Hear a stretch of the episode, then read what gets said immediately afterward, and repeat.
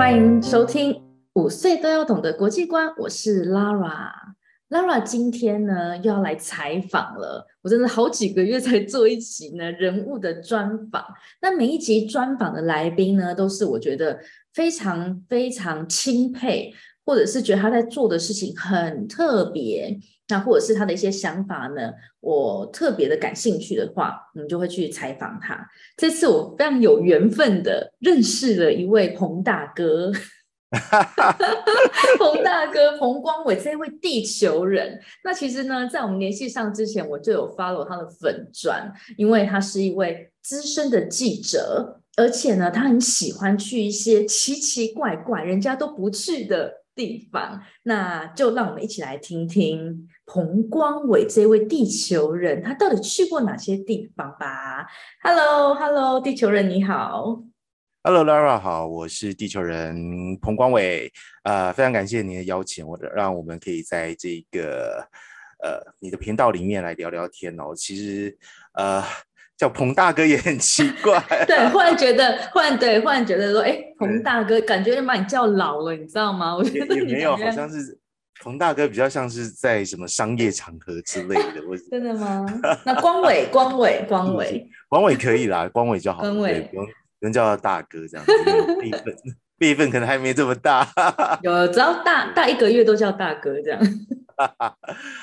呃，我先自我介绍一下好了。那我当我是现在在三立台湾三立电视台《消失的国界》节目的记者。那我们主要的工作任务呢，就是。嗯，出国采访去找一些有趣的议题，或是呃国际上正在发生的议题。那当然也可以找我们自己有兴趣的议题来做深度的报道。那我自己呃，其实呃。过去做了各种议题都有，我去过战地，嗯、那今天就是要来聊一些战地的状况嘛。那我也去了不少先进国家、欧美国家，会去做其他议题，包括科技啦，包括环境啦，嗯、或是甚至是呃正在呃国际的那种 breaking news，像是呃两年前香港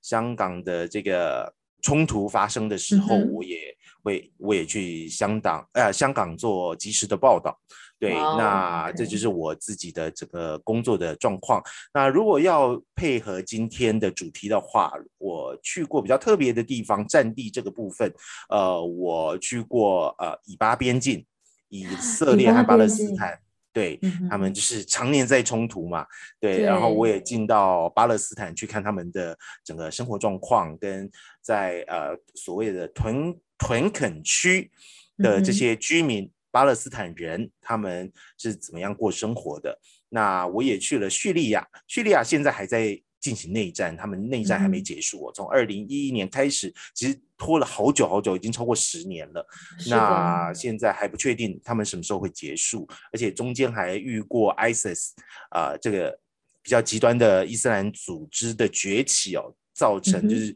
全世界的恐慌跟一批非常大的难民潮。那我也去过伊拉克，呃。嗯呃，就是呃，摩苏摩苏尔，我不知道大家有没有听过，当时也是曾呃，摩苏尔也曾经被 ISIS 占领过。那我在二零一七呃，二零我忘记一六年底吧，一七年那时候，嗯、他们就是伊拉克政府要去呃，他们摩苏呃摩苏尔这个城市一度被 ISIS 占领之后，呃，过了一段时间，那个啊。呃呃，这个伊拉克政府要去把它收回的时候，我们趁那个时间有进去了到最前线去看他们怎么去进行这样的一个城市里面的巷战这样的状况，所以我也曾跟着他们的部队进到最前线去。然后呢，我也去过叶门，叶门对台湾人来讲是一个呃相对陌生的地方，比起叙利亚、伊拉克，大家可能还比较常听到在国际新闻。上听到，但是。也门这个地方真的就是即一，即使是西方媒体，它其实报道的呃次数或是这个声量其实也不高，但其实也门他们内战也已经进行了好几年了，而且他们有非常严重的饥荒，对对对，是这些地方都非常啊、呃，其实老百姓都过得非常痛苦啦。对，然后呢，那今年三月就是刚刚。过去的这个三月，我是去了阿富汗。那、嗯、阿富汗也是呃，去年呃，大家对阿富汗比较熟的大概就是塔利班吧？对对，去年八月的时候，去年八月的时候，塔利班很旋风式的，就是把把整个阿富汗，因为美军就是宣布要撤嘛，其实美军他们也没，就算塔利班要夺权，他们也没打算要抵抗就是了，所以就，就走了就拜拜啦，对对对，他们要走人这样子。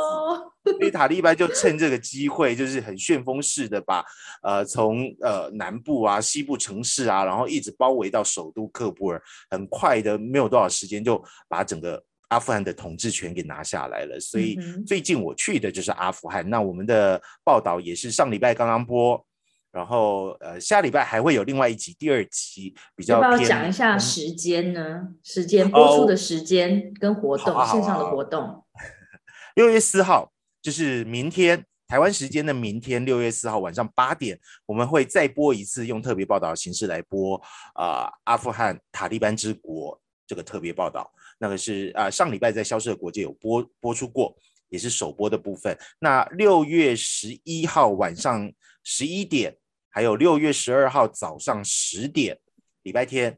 礼拜六晚上十一点跟礼拜天早上十点，我们会播出第二集阿富汗的特别报道。那第二集我们会讲到比较呃比较多民生面的部分。那上一集我们谈比较多塔利班统治之下的整个呃整个经济啊、社会啊、人权啊、女权议题。那第二集我们就会去带大家去看当地的一些比较文化性，比如包括包括他们的传统服饰啊，还有西部大臣赫拉特的文化啊，还有。一个非常有趣的，我觉得他们的那种百年的传统运动叫布兹卡西，就是赛马雕羊，对，就是两、哦、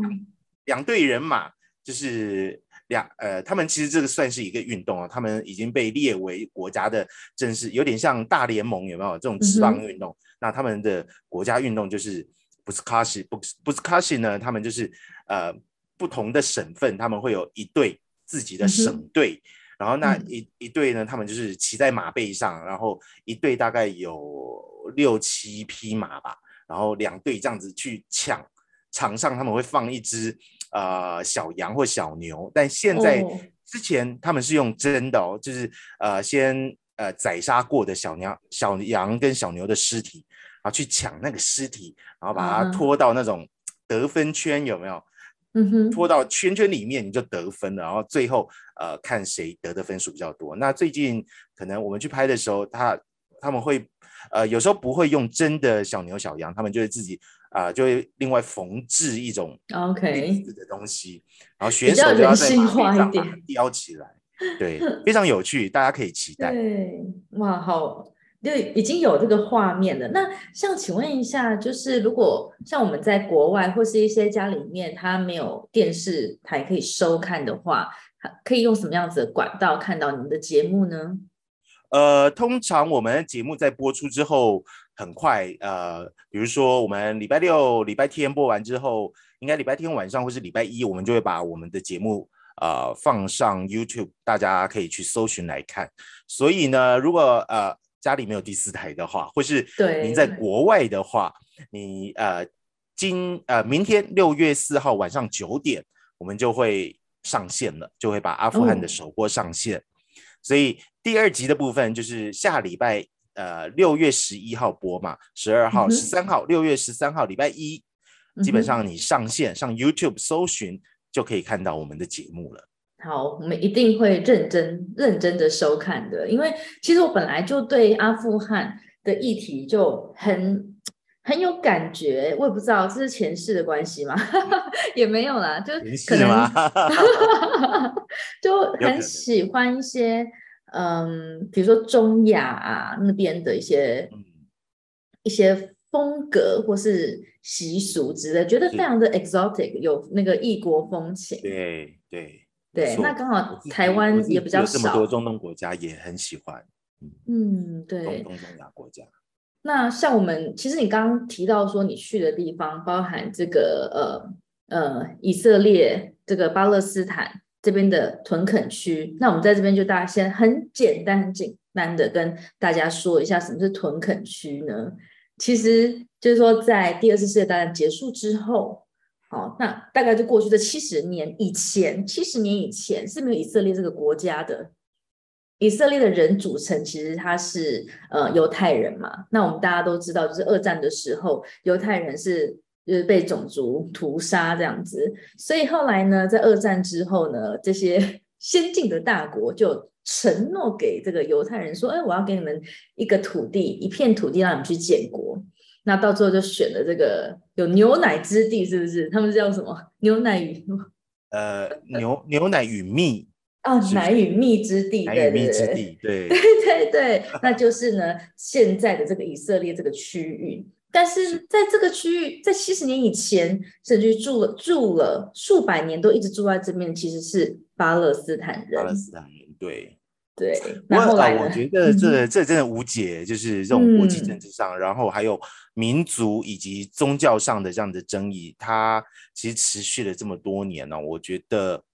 当然，如果有有一天他们如果能够达到共识，那当然是最好。但目前看起来哦，即使各方呃各各国曾经想要呃居中协调的话，对于呃。这样的冲突之地哦，我觉得没有那么简单，可能还是、嗯、呃，大家得去学会尊重，跟学会就是呃彼此的价值吧。就是我们身为人呐、啊，在在这个世界上，你要知道你，你你你你呃，follow 你 follow 你现在的所谓的民主体制好了，或是你 follow 你现在国家的整个政策政呃制度，但是你要知道，你可能就是在你的。国界的一线之隔的另外一个国家，他可能有他自己的宗教，有他自己的文化跟整个传统思维。嗯、对，有时候你可能，呃，不是跟你的自己生长背景的这种成长背景的文化不一样，嗯嗯哼、甚至有时候可能是冲突的。但是，就算你不认同，你要知道，你要我我个人觉得啦，每个人都应该有同理心去，去去知道对方的整个文化脉络。造成他们的思想，呃，思想是怎么样形成的，嗯、这样才能够比较有机会去减少冲突。但是，当如果大家都坚持自己的体制才是对的时候，我要去解救对方的时候，或是我要去我哦我是对的，你是错的，我所以我要把你的错的东西全部泯除掉的时候。没有办法啊，就是一定会有冲突的，这个战争是永远不会结束的。如果当大家都这么坚持的时候，对，所以就像，就不要我们不要说两个不同的文化或是民族好了，我们光家人在一起，甚至于男女朋友在一起，你来自于不同的家庭，你可能就已经会有很大很大的冲突了，对不对？或者是说你是哪里人，北部人、南部人人 之类的，那更何况是又是不同的语言、不同的宗教、不同的信仰。那这也是其实我的五岁都要懂得国际观。我们这个频道就很希望说，当我们从小就知道说，哦，这世界它的样貌是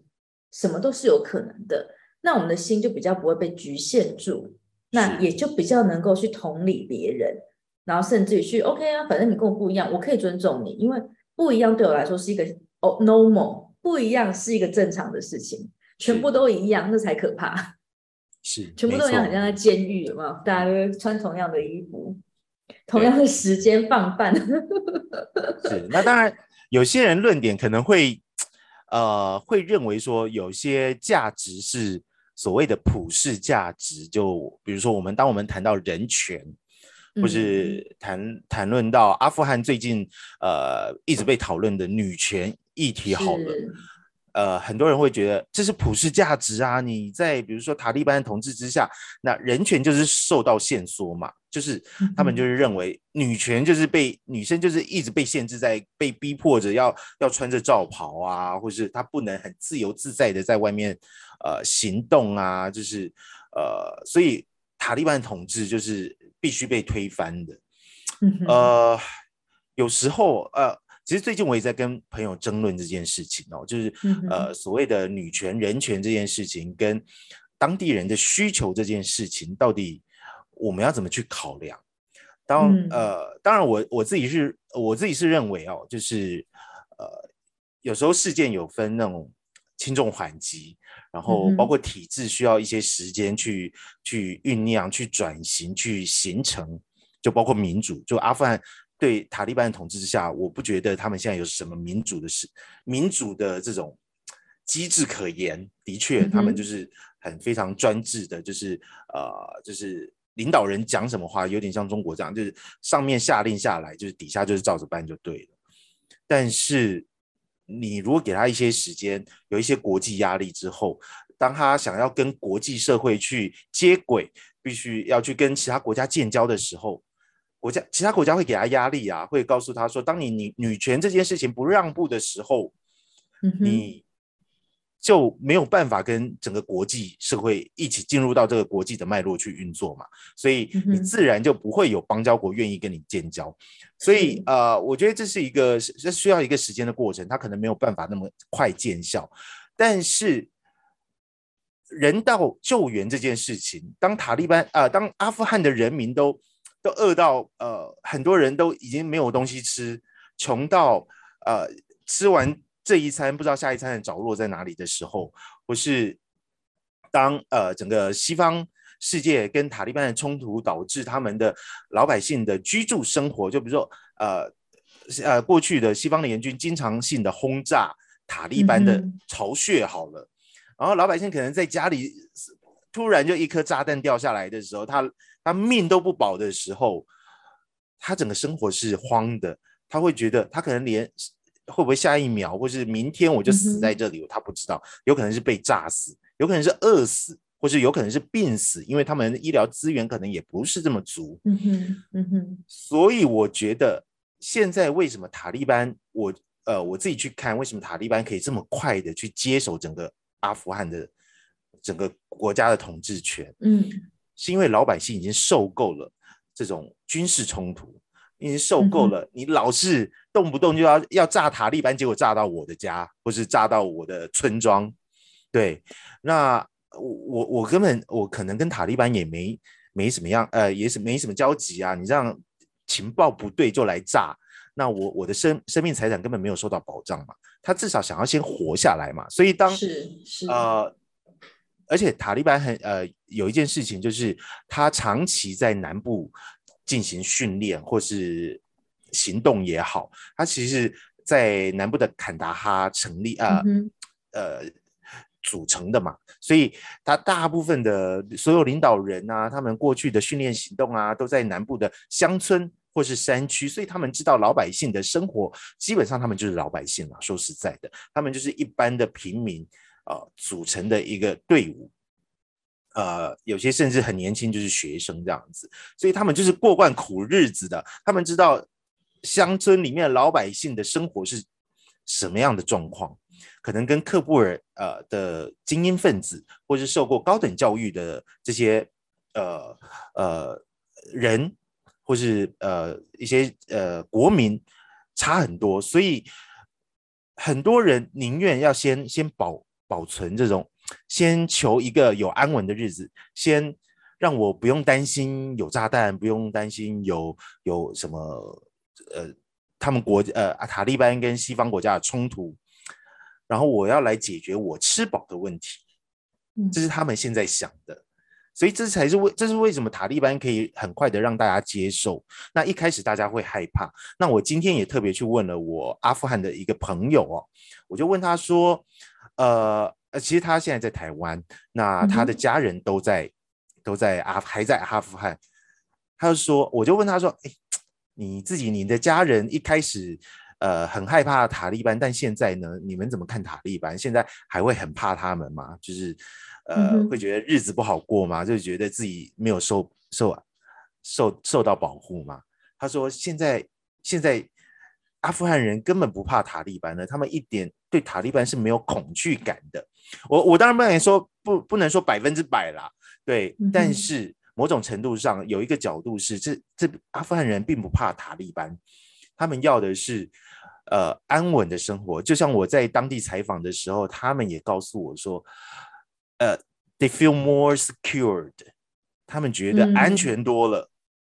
因为它是某一种，它其实是在一种规范之下的生活，所以这些平民百姓他知道说明天早上起来会遇到什么，我只要不做哪些事情，基本上我的生活是安稳的。是没错，所以他即使呃，对我们是这生长在民主国家的人觉得啊，他有很多的制度跟政策是不合理的，怎么会这样子呢？就不可思议。但是对他们来讲，好，我们先先遵照他们的，先依照塔利班的要求做的时候，第一个我先活下来，第二个我可以处理我吃东西的问题。嗯、那他们会希望很多，那因为当然因为塔利班执政之后，很多呃 NGO 国尤其是西方的 NGO 先撤离了阿富汗嘛，嗯、对所以他们会希望现在有很多人愿意进来帮助他们，他们想要告诉大家说，其实就算在塔利班的统治之下，他们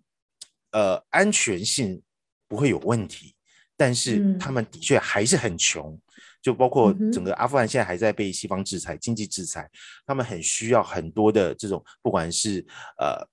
财务上的资源，不然是各种生活物资的这种资源，或是呃经济上的资源等等，哦，人道救援、医疗等等。呃，我自己是觉得啦，就是当整个西方媒体或是很多台湾媒体就呃引用西方媒体的报道，把整个。人权议题议题过度放大之后，他们反而忽略到了这种人权，呃呃，应该说人道的议题上，他们忽略了去听一般老百姓的声音，大到底是长什么样子，他们只听到精英分子的声音。对，这就是我为什么要进去，呃，这些国家，这些啊。呃我去叙利亚也好，去也门也好，去伊拉克也好，我们就是想要带出一点不一样的声音出来。我们想听到当地老百姓的声音。对，那我呃，在从西方媒体，我们听到了女权分子，我们听到了人权运动者的声音了。但西方媒体他很少去报道老百姓的声音啊。老百姓真的全部都反塔利班吗？没有，其实塔利班的支持度其实还蛮高的。说实在的。我在 YouTube 上面，其实如果我去搜寻阿富汗的影片，那尤其是在最近这几个月，非常常常看到的就是，嗯，会有一个中国人，他可能去那边旅游，然后他就会在路上呢买很多的他们所谓的馕嘛，就是他们的饼，好，然后给那个路边的小朋友，那路边可能会有很多那种帮忙刷鞋的小朋友这样子，就是我们可以从影片里面看到说几个讯息，第一个。人还是基本上就是市场上面或大街小巷上面人还是很多很热闹，但是他们的生活其实是蛮辛苦的，而且很贫穷。那有非常多非常多的，尤其是像这样子很贫穷的小家庭，他们的小孩子必须在路上，然后三四岁就开始，五六岁要学习讨生活。然后第四个资讯呢，就是中可能中方现在开始蛮多资源进去的。那他们好像对于这个亚洲人的态度其实是不错的。是。那包含这一次你去的时候，也是其实是塔利班护卫着你们的嘛，对不对？呃，某种程度上是，因为我们要请保镖。说实在，我们要请保呃所谓的保全的时候，当地人帮我们找的其实就是塔利班成员。这非常非常逻有逻辑啊，很 logical 啊。对，对，一方面他觉得第一个他。如果当我们要去任何采访的关卡的时候，塔利班对塔利班他们是比较好沟通的。嗯哼，对。第二个，你你要找一个保全，你一定有某种程度上要随身携带着武器嘛，对，确保你的安全。那他们什么样的人可以？当然，你说有人私藏武器吗？一定是有的。但是你要在大街上，你要很光明正大的可以把武器拿出来，大概也是。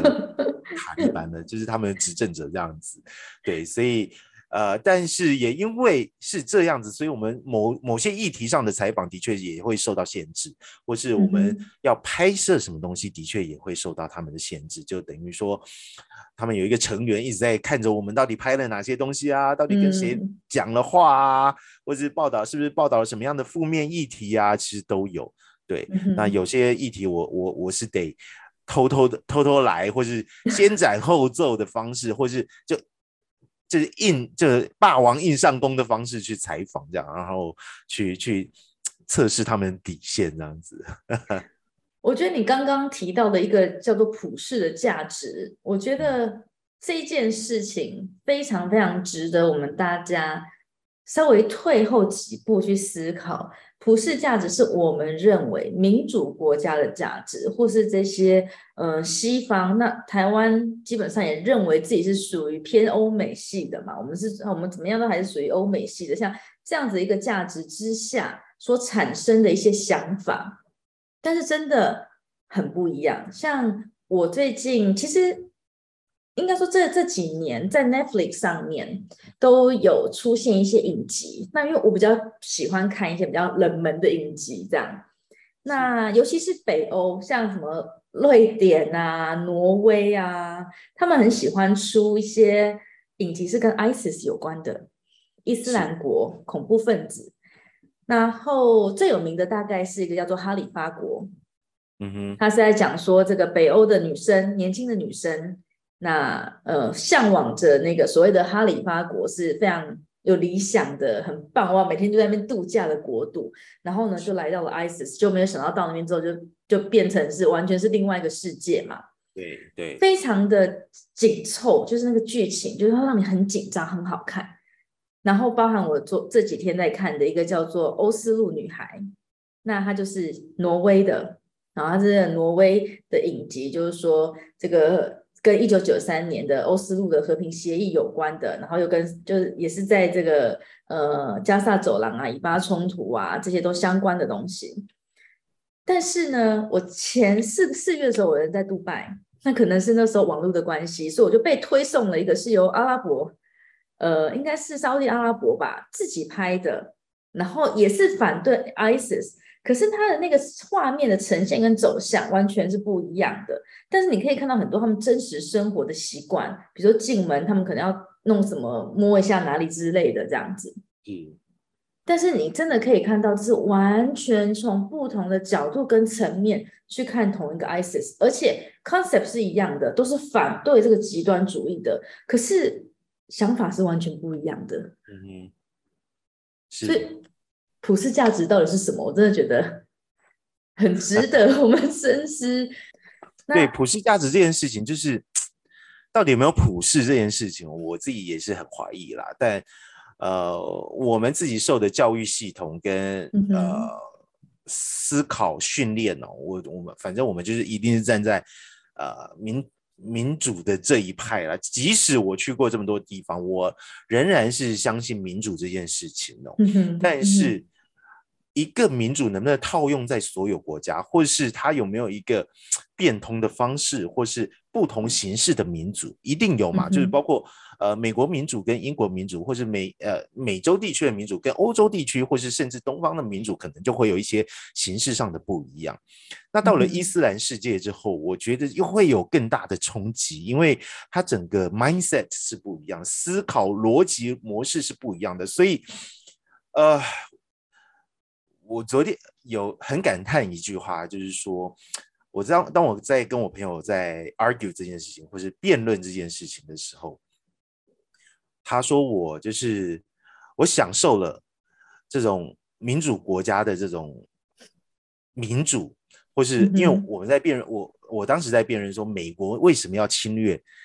这么多国家，然后却最后又把一个国家搞搞成乱七八糟，所以。那当时我就被说了一句，就是说你享受着美国是美国像美国这样的民主，但是你却去支持塔利班，或是你去却去呃反美国这种民主，怎么会是这样子？他觉得我我我真的很奇怪，享受民主，但是却去支持塔利班这样子。但我我必须大喊冤枉，就是当我的报道出来的时候，如果很认真看的话，你会知道我并没有在支持塔利班。但是我自己的立场是，我觉得当阿富汗的人民愿意给塔利班一个机会的时候，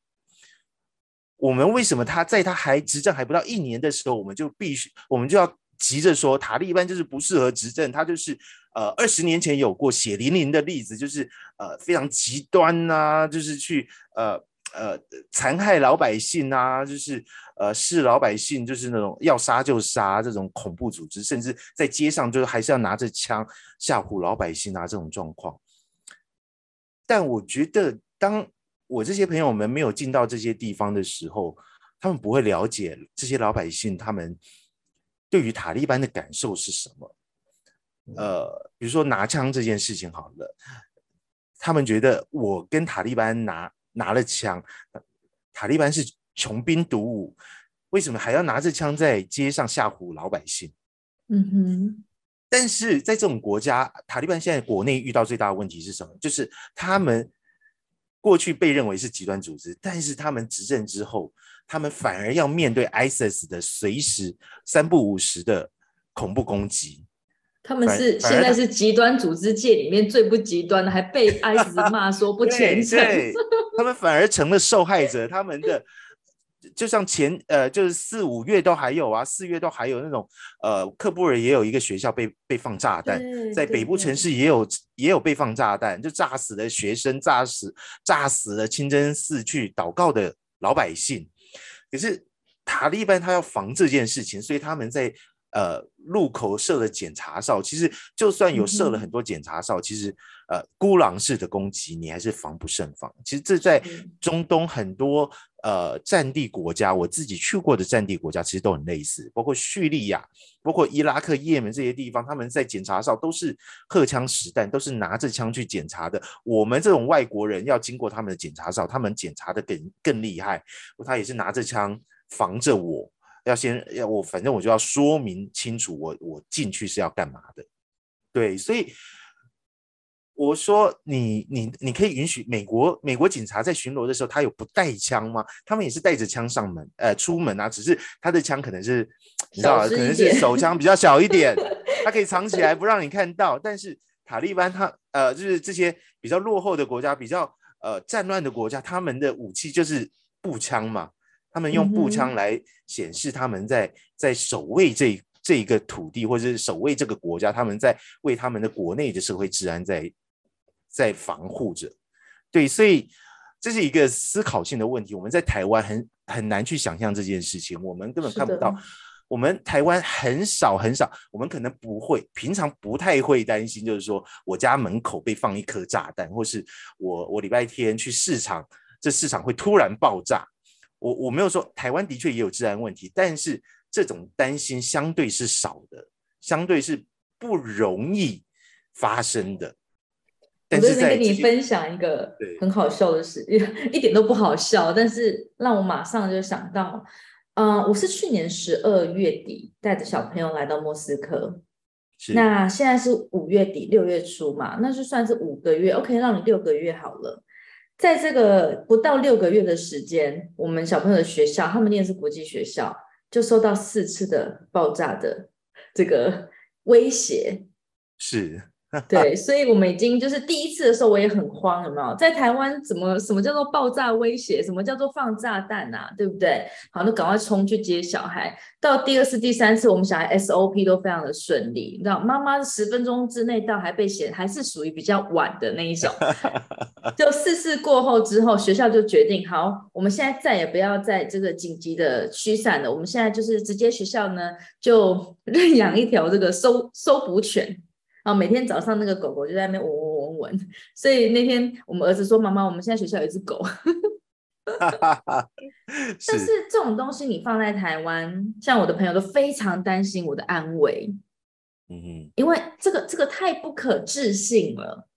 对对对，这个人的生活的资讯来源跟你所处在的这个情境，当差异太大的时候，你很难用你自己的想法去套在别人的身上。嗯，对，所以我觉得啦，在看很多国际事件的时候，呃，台湾的价值，我觉得台湾很棒的地方就是大家都可以受到非常好的教育，呃，我们的确是在享受这个民主的呃成果跟果实，我们的确生活在这个非常民主自由的一个国家，但是我自己觉得，我自己受到这么多教育的。一个很重要的教会我的事情，就是你要有同理心，或是你要站在当你进入到不同的文化场域，或是呃文化脉络的时候，你应该试着用当地的思维去思考这件事情。我觉得我们是有能力的，我们因为受过这样的教育，我们当我们发挥同理心的时候，我们换一个立场想，我们我我觉得我们会更容易去理解为什么为什么阿富汗人要接受塔利班当他们的统治者，或是为什么呃呃这些中东国家的这些老百姓，就是他们可能对美国进来呃扶持了一个政权之后，经过了十几年，但是却没有任何的呃正向的帮助的时候，他们为什么宁愿？找出一个自己想要用自己的方式来解决这件事情，对，所以，对啊，我觉得我们享受民主，所以我们更要用民主，或是我们在民主之下受到的教育模式去换位思考。嗯，我本来有一题想要问你说，在这么多采访当中，你最难忘的经验是什么？当然，你还是可以回答。不过，我觉得你刚刚其实很大程度的在跟我们分享的就是。当你看的越多的时候，反而我们会更退一步，更退十步，去去接受，用他们的方式，用不同地方的人的生活，我们我们就只是去认识他们，我们去了解他们在想什么，然后不去 judge，不去用我们的普世价值去判断他们，或者是去去评论他们。是，没错，有时候你觉得对的方式，对他们来讲。未必是对，或是对当地的部分人是对的，但是对可能大部分人是未必是对，这这很难讲。我觉得这个话题永远吵不完。当你牵扯到人权啊，或是呃人呃女权啊这些很重要的这种议题的时候。我我觉得这好难讲啊，就像鸡生蛋生蛋鸡的，对鸡生蛋蛋生鸡的这种问题一样，就是你各种理由都都都有可能发生啊，所以最后我觉得跟好朋友真的很不太适合聊这种话题，很容易吵到最后，最后可能友情破裂之类的。我昨天我前呃前几天就是吵到我一度头脑晕眩，就是差点要昏倒这样，要爆血管的，因为我很担心就是。不是很担心啦，我不想让人家误会说我去一趟阿富汗采访了，而且我采访到塔利班的领导阶层，我采访到他们很重要的发言人之后，嗯、就被贴上一个哦，你支持被洗脑了，呃，对你支持这种极端分子，然后你支持塔利班，然后你你完全不顾民主，不顾人权，不顾女权，那好，你支持塔利班，那那这些女生被限制，你怎么说呢？嗯，这个要我怎么回答呢？我我不我我认真不知道我要怎么回答这件事情，我必须我我在采访一轮之后，我觉得他们现在当务之之急就是第一个要有钱，要有物资，要有食物，要让他们好好的活下来，然后也许可以同步的进行施压人权这件事情，这这是应该交给国际社会去处理的，不是我们个人去处理的，所以我自己采访的。呃，角度啦，我每次做一个专题报道，我是希望把当地的呃现实面、实际状况带出来，但是我没有想要去评断它，我没有想要去评断，就是说，呃，塔利班统治是好或是不好，呃，这些老百姓到底有没有为他们自己而战？为什么甘愿沦于塔利班的统治之下？没有，这这没有好或不好，这是。这都是大家自己的选择。那我把实际的状况，我听到了很多乡村的人觉得他们很安全了，所以我把这讯息带出来。嗯、那我也去采访了女权运动者，他们也的确说，他们感受到生命或是感受到自由不见了，或是被呃威胁、被强迫做一些事情的时候，他们觉得很不自在，甚至想要离开这个国家。我也把这个声音带出来了。对，所以我。我觉得当记者就是这样子，你把所有讯息带出来，真实的报道，我希望能够引起外面的一些注意力，然后有能力的人，或是你愿意进一步去了解的，可以再去做 follow，或是或是你，比如说好了，你有企业家，你愿意出钱出力，愿意帮这个国家的，你看到报道，你很有感，你当然可以去协助。嗯、对，我觉得这是我们最大的一个目的，不是不是要叫大家去评判、评断。塔利班好，或是塔利班不好？呃，阿富汗人民为什么为什么甘愿让塔利班统治？嗯、为什么他们要这么不去为自己的民主奋斗？No No No，我不是要告诉，我没有要叫你去评断这件事情。对啊，我我自己也没有要也没有要评断这件事情。我觉得世界越来越极端化哦，两极化，好或是不好，你是敌人还是你是朋友，你是民主还是你是专制，就是因为现在太过于极化了，所以反而我们更希望让大家听到的是，不是黑就是白，其实很多东西是灰色的，世界上很多很多的东西的颜色是综合的，是它没有办法一分为二。所以，可是有时候你知道吗？我像我们这种，呃，宁愿站在中间立场的人，我们不愿意去表达我们支持或不支持的人，就很容易被归类成投机分子。对，就是也不顺风向这样子。然后，对，就是说，说你你每个人，就是有些人就会认定说。你每个人都应该要有立场，怎么可能没有立场呢？所以你你就假装中立，你就是个投机分子。所以你就是先看哪边赢了，或是哪边声音大了，你就往哪边靠。我觉得不是这样子的，没有办法一分而为二的。对啊，嗯，真的没有办法，完全可以懂，完全可以懂。刚刚有提到，就是你刚刚采访了一轮之后。他们最需要的，现在最需要解决的就是民生问题嘛，每天吃饭的问题。那因为我们知道说，在过去这段时间，可能十几二十年，那阿富汗有很大的经济来源，尤其是当塔利班还不是执政者的时候，他们有非常大的经济来源，除了一些什么井坑啊，然后还有卖罂粟花，对不对？是做鸦片。那我们来聊一聊这个毒品这件事。是啊、呃，我也是第一次看到可以生产鸦片原料的罂粟花，在台湾其实看不到，嗯、因为台湾是禁种嘛。还是我太不关心植物这件事情了，嗯、所以我去阿富汗是第一次看到罂粟花这种呃这个植物，我觉得非常有趣哦。嗯、它的花其实有很多种颜色，那我们看到大部分是白色的，那它有粉红色，也有紫色这样子，然后。呃，我觉得很可爱的是那个硕果，它就是从硕果里面去挖那个它里面的。是你们家的猫咪吗？不是，对不起，我们社区外面有人在敲打，不知道什么东西。社社区在敲打，我 OK 好。隔音比较差一点。对，我以为是猫咪，就是说不要再讲了，要理我一下这样。没有，我这今天把它关在外面。啊，OK OK，不好意思，请继续。好，对，就是我第一次看到罂粟花，嗯、那整个他们种植跟采收过程是非常有趣的。但我也了解了一下，就是说，呃，罂粟花的确，呃，这些农民种罂粟花是赚得到钱的，就跟其他行业比起来，嗯、就比如说你去餐厅打工啊，或者你去种大麦啊，或者种其他植物啊，罂粟花他们宁愿种罂粟花，因为那个成、嗯、呃。你的获利是多非常多的，有可能，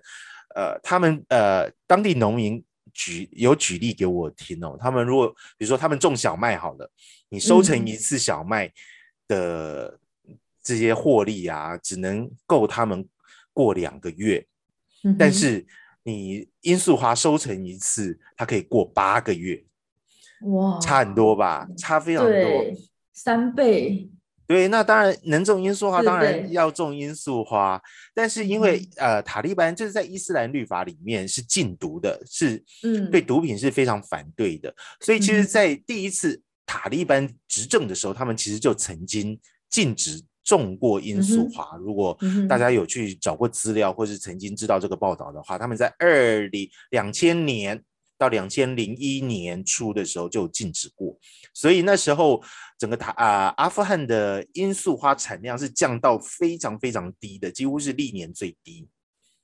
但是我们知道啊，美军二零零一年九一一事变发生嘛，然后年底之后美军就入侵阿富汗了，所以在整个美军把塔利班赶走，就是拿下政权赶走塔利班之后呢，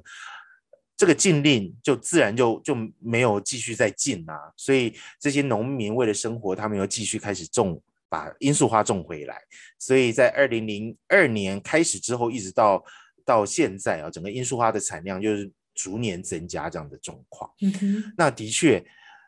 他们为什么要？呃，我刚刚说就是有人要去买毒嘛，就是呃，他我问他们说，你知道这个罂粟花的毒，你你这些罂粟花卖给谁？你知道吗？农民是跟我说他们不知道，那我我也没有办法，我无法求证他们知不知道这件事情。他们就是说，反正有人会来跟他们收购嘛，而且价钱也是也给的非常好，所以他们就就把它卖给他，就是就把罂粟花卖掉了。那反正有钱拿就好。对，那但是呢，当地的呃前政府官员，在过去的二十年的这个执政之下，他们说这些政府官员都会跟他们抽税，所以。呃，他说要种的时候会去田里那些小官哦，还不是大官哦，就是地方的那种地区性的小官员。他你要种的时候，他就要过来巡一轮啊，嗯嗯，议事议呃示意一下，你就要，那就给一点钱给他。然后到了长大之后要准备收成了，然后又又来巡一次，你要再付一笔钱。然后花卖出去了，又再来一次，又要再中了第二轮是吧？然后再来一次，所以他们就要一直给，一直给，所以。为什么他们会这么讨厌前官前政府官员呢？这也是其中一个部分原因。嗯、他们会说，这些前前朝政府的这些官员，就就连这种小官哦，就是这种呃索贿呀，这种欺压百姓的这些行为呀，都是一直发生的。所以，嗯、当然他们一定是还是有农民一定花农一定是还是有获利的，嗯、但是你就就可以想象这些。官员在抽税的时候，他只要巡一轮、两轮、三轮就有钱入袋。这些官员真的很当，所以他们就是让他继续种罂粟花。那当然，西方媒体有说塔利班也是利用这些，因为呃，阿富汗要种罂粟花，大部分是在南部，在坎达哈或是隔壁的省份叫 Helmand，那边有大片的罂粟花田，刚好这边也是阿富呃那个塔利班的发源地。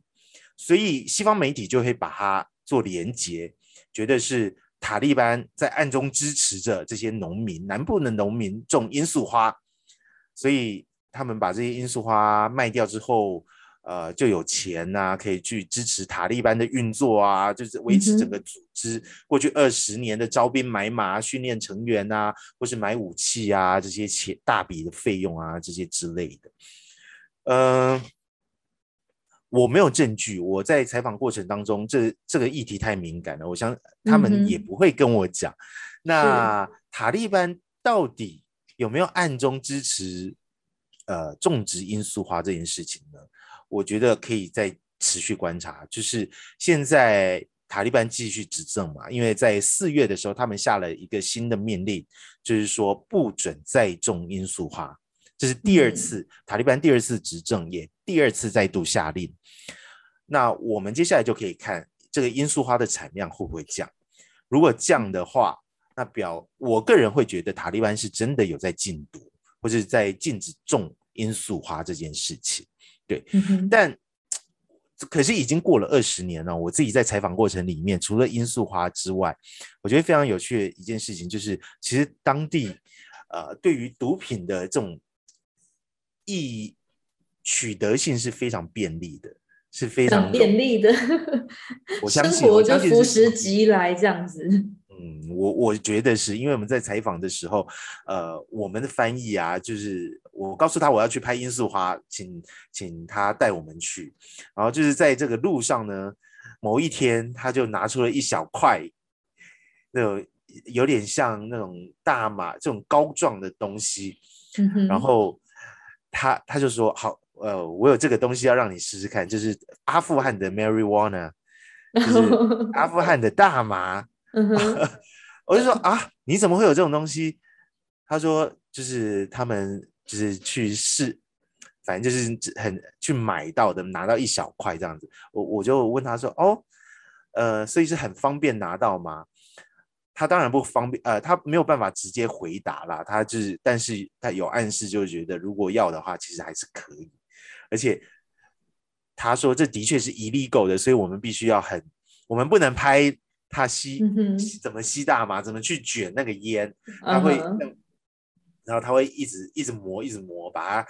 呃，把那个、哦、膏状磨成粉嘛，对，或者磨成磨成粉，然后他有那个，他们会抽烟嘛。然后把里面的烟烟里面的烟草挖掉，然后再把那个大麻倒进去，这样子。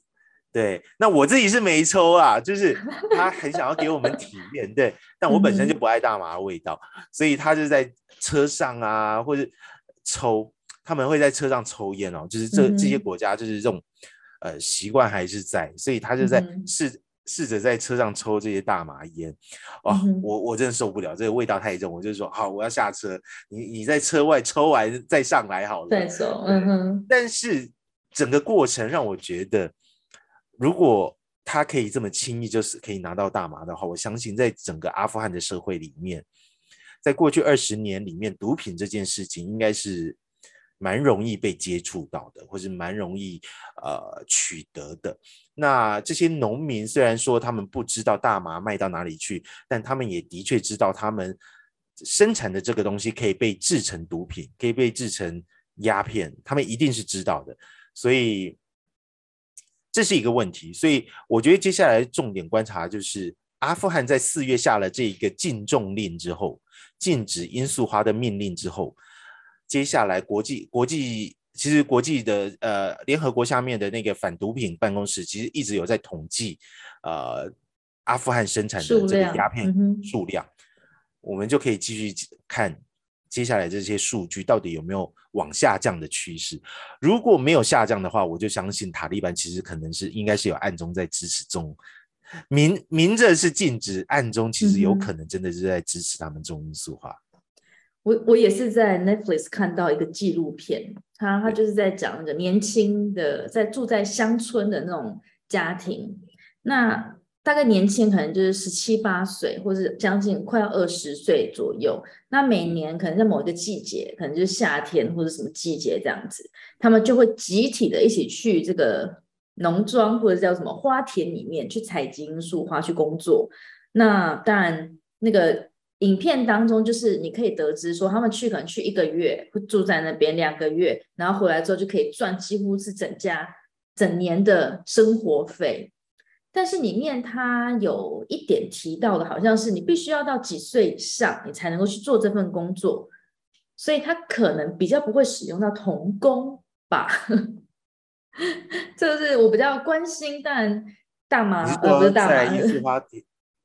罂粟花田里面的童工吗？还是在那边工作？就是说，在这个罂粟花田里面工作，通常还是会以成人居多嘛？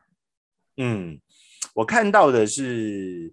都是成人，但是小朋友就会在旁边摘叶子吃。摘摘罂粟花叶吃，罂粟花叶它还是幼苗，还是嫩苗的时候长得，呃，我们是形容它像芝麻叶，长长得就像芝麻叶。嗯、那我们去采访的时候，很多小朋友啊，就在田里摘的那个叶子，就直接往嘴巴里塞。他们有 hyper 吗？我觉得小朋友就很活泼啊，我也不知道他是因为吃了叶子还是没有，其实不会啦，就是直接吃叶子的话，因为。他没有提炼过，他也没有吃到那个中间的那个汁液，所以只吃叶子是不会有任何的影响的。他们甚至连那个罂粟籽啊，对，他们切下来之后，他们也会入菜。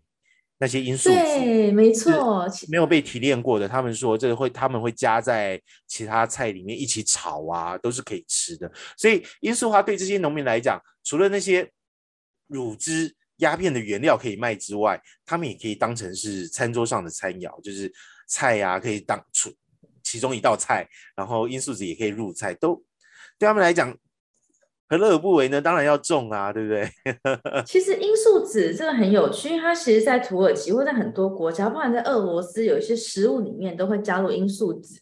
对，面包嘛也会加面。对对对，那就是你看是取哪一个部分。所以这不是说跟罂粟搭上两个字就是鸦片或者海洛因，其实并不是，它是需要一个程度的提炼的。对，没错。对，我刚刚为什么会特别提到，就是说这个年龄的关系，是因为当我们在看任何议题的时候，我我很快的啦，就我自己个人就会想到一些童工哦，比如说像可可豆或者什么咖啡豆，那在一些国家，它就会变成是剥削童工或者虐待童工。那因为我刚刚考虑到就是说，有没有可能？好黑暗哦！就是为了控制这些采收的人，反而就是喂毒。喂毒啊！我这样会不会太黑暗面一点？我觉得不，我未读这件事情，我觉得在罂粟花田里面反而感觉不太出来。这些花农他们到了采收季节的时候，他们会会请会请一些工人去帮忙采收，因为采收它其实有时间限制的。你这样刮一颗硕果，它可以刮个几次，但是如果你没有及时刮完的话，它就会干掉，或是因为哦，OK，就干掉之后，你这有很多东西其实就采收不下来，会浪费掉。是是，对，所以。他们需要很熟悉的这些这些人去采收，但据我所知都是大人，呃，而且他们也不是一天到晚在采收，他们喂毒，我觉得对毒品对他们来讲，他们自己光是制毒的过程，可能就会对这些农民来讲会非常麻烦，然后，呃，我我没有办法回应这个问题，是因为我没有看到。有可能的迹象，嗯、那我我现在无法百分之百保证，但是对他们来讲，我觉得这个效益是不高的。你你用毒品去为控制他们的话，我觉得呃，他们反而可能会有很多真的是没有经济效益的，对，是没有经济效益的。你还要花钱去 买买这些毒品去控制他们，这你反而会亏吧？我在想。哦，好，那这是不幸中的大幸，就是忽然的一个想法这样子。听完了上半段的采访，你是否跟 Laura 一样，对塔利班有一种更多的另一层的认识呢？究竟塔利班是不是那个十恶不赦的坏组织？嗯，我想我们还是无法评论。但就如我是地球人彭光伟所说，当我们试着不要一直用所谓的普世的价值。用自己的价值观去套在别人身上的时候，这样子的换位思考，也许可以让我们更接近这世界一点。我是 Lara，五岁都要懂的国际观。下一集请不要错过我们的下半段的采访，管伟将会来跟我们聊一聊追风筝的孩子。五岁都要懂的国际观，我们下次空中见，拜拜。